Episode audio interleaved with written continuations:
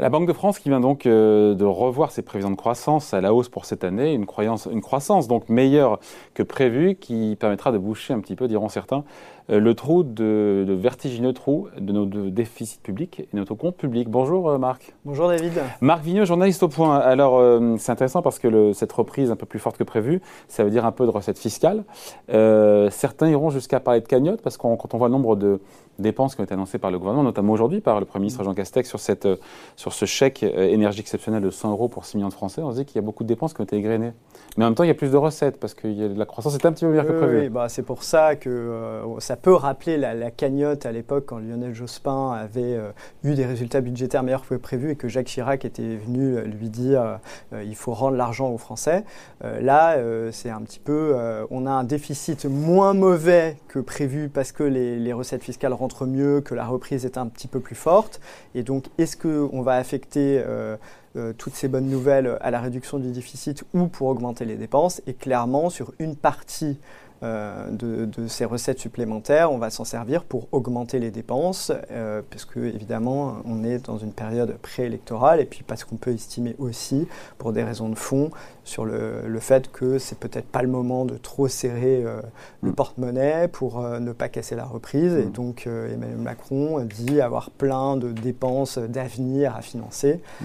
La question, c'est est-ce que ce sera des, bonnes dépenses qui permettront d'augmenter la croissance Après, le, petit pouillème de croissance qu'on va avoir en plus, euh, ça nous fait passer de de combien combien en termes de déficit public? C'est pas non plus euh, voilà. Alors si parce que en fait euh, Bercy avait volontairement été euh, très conservateur dans ses prévisions. Donc ils étaient sur 5% de croissance. Maintenant ils sont à 6% et les instituts de conjoncture disent on pourrait être entre 6,2, 6,3, voire un peu plus si. Donc ça fait un point, un point et demi de croissance en plus par rapport à ce qui a été prévu budgété par le puis, gouvernement. le gouvernement constate d'ores et déjà que les impôts euh, les impôts, les principaux impôts rentrent mieux que ce qui était prévu parce que bah, l'activité c'est moins, euh, c'est plus redressé maintenant. Et cet euh, argent, ce surcroît de recettes fiscales, il pourrait être affecté à la réduction du déficit. C'est ça. Il semble que pour l'instant, cet argent soit affecté à de nouvelles dépenses qui sont légitimes. Enfin, partie, Bruno Le Maire euh, dit euh, il y a une partie de, ces nouvelles recettes qui permettront de réduire le déficit un peu plus que prévu. Rappelons que cette année, la prévision de déficit, au départ, c'était 9%, puis elle s'est aggravée, et puis finalement, elle sera plutôt aux alentours de 8,4. Et donc maintenant, l'enjeu, c'est de savoir de combien on va diminuer l'année prochaine dans le budget 2022. Et donc l'année prochaine, là, Bruno Le Maire dit en l'état actuel des, des dépenses présentées, ça sera 4,4%. 8% de déficit. Mais en l'état actuel de quelles dépenses présentées? On met Le budget a été présenté, c'est ça qui est paradoxal. En tout cas, les grands équilibres du budget ont été présentés. Le 22 euh, septembre, en Conseil des ministres, Bruno Le Maire va présenter un budget et c'est assez inédit. Euh, comme euh, des arbitrages n'ont pas été rendus sur beaucoup de sujets, le revenu d'engagement pour les jeunes qui n'ont pas de formation ni de travail, le plan d'investissement... 500 euros, je crois, de 500 euros, c'est ça? Oui, c'est ça, 500 euros par mois à peu près. Euh, le plan d'investissement euh, qui est préparé par euh, Bruno Le Maire à la demande d'Emmanuel Macron, eh bien, on n'a pas on n'aura pas dans ce texte toutes les dépenses qui seront incluses. Donc au moment où, il y a présentation en Conseil des ministres mercredi prochain, on ne saura pas quel est le volume exact des dépenses, qui est totalement inédit euh, pour un budget, et euh, ces nouvelles dépenses seront introduites par voie d'amendement. Alors Bruno Le Maire essaie de tenir un peu ces dépenses et euh, de faire que une partie des recettes fiscales supplémentaires dont on parlait soit affectée à la réduction du déficit, mm. mais tout ne sera pas affecté à la réduction du déficit, et donc le déficit qui est pour l'instant prévu à 4,8% pourrait monter jusqu'à 5, euh, euh, un peu plus de 5, si vraiment les dépenses sont, sont, importantes. On voit Bruno Le Maire, quand on lui parle de, est-ce qu'on lui parle de cagnotte euh, budgétaire, qu'est-ce qu'il répond quand on lui en parle? Bah, Il répond que la situation n'a évidemment rien à voir, qu'on vient de vivre la crise la plus importante depuis 1929, qu'une euh, partie de l'argent sera affectée à la réduction du déficit, et donc il réfute totalement cette comparaison. Mais il n'empêche que par rapport à ce qui a été prévu, on va annoncer des nouvelles dépenses supplémentaires grâce à des rentrées fiscales qui sont meilleures que prévues. Donc, et, on se dit que la réduction du déficit n'est pas la priorité pour l'instant, ce qui d'ailleurs peut se comprendre. Donc le parallèle avec la cagnotte budgétaire de Lionel Jospin, on est en 90... 99. 19, c'est ça. On peut la faire. On peut, on peut, oh, la situation économique n'est pas la même, mais mm-hmm. il y a bien un surcroît de dépenses de recettes fiscales qui sont consommées par de nouvelles dépenses, qui sont affectées de nouvelles dépenses. Oui, alors à l'époque, d'ailleurs, c'était euh, par des baisses d'impôts. Là, cette année, ça sera plutôt par des dépenses, euh, des dépenses supplémentaires. Euh, on met le plan Marseille là-dedans. Qu'est-ce qu'on met d'ailleurs dans ces nouvelles dépenses égrenées, encore une fois annoncées Alors, bah, en fait, là, on, rentre dans la technique budgétaire. Mais le budget présenté prévoit un déficit à 4,8%. Et dans ces dépenses, le gouvernement nous dit, il faudra vérifier, qu'il y a le plan pour Marseille, qu'il y ah. a les annonces du Beauvau de la sécurité.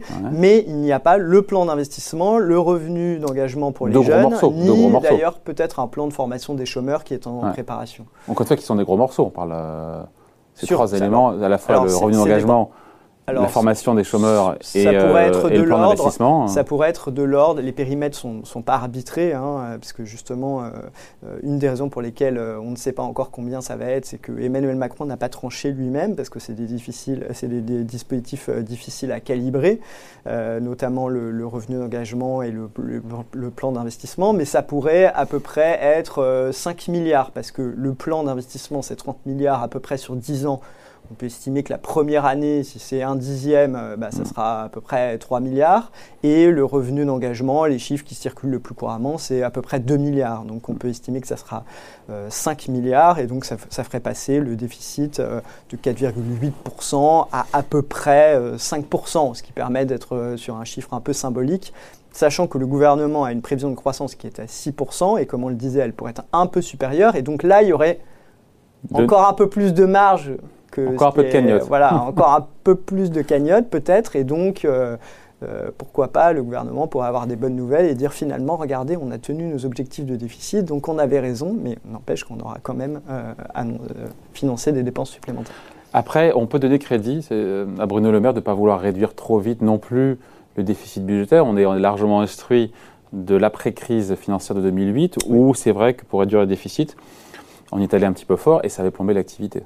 Oui, oui, tout à fait. Euh, ça, c'est sûr.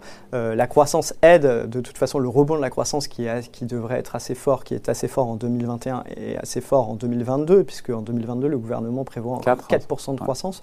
Donc ça permet de réduire un peu le, déficit automatiquement. Et donc, euh, d'ailleurs, le, déficit va se réduire beaucoup, hein, de 8, plus de 8% normalement, jusque vers 5%. Donc il y a une réduction un peu mécanique grâce au retour de la croissance. La question, c'est après, comment on va faire les, marches suivantes qui, sont, qui seront les plus dures entre on est censé être de 5% à sous 3%. Et là, 3% pour, 2027. On s'est engagé, je crois, à repasser sous 3% auprès de nos partenaires européens. C'est pas vraiment un engagement. C'est hein. pas vraiment un, c'est un engagement qui, qui ne les, les, engage, les promesses n'engagent que ceux qui les écoutent. Mais euh, effectivement, si on veut reprendre le contrôle de la dette, qui a quand même beaucoup euh, augmenté pendant la crise euh, de plus de, de presque 20 points pendant la, la crise du Covid ou de la Covid, euh, il va falloir revenir sous 3% de déficit. Et pour l'instant, euh, la trajectoire de la France dit que ça sera pas avant 2027. Donc on voit à quel point c'est compliqué. Et pourtant, il y a des dépenses exceptionnelles qui vont mécaniquement, euh, celles du plan de relance et celles du plan des, des mesures économiques d'urgence, ces dépenses-là vont s'éteindre mécaniquement dans les prochaines années.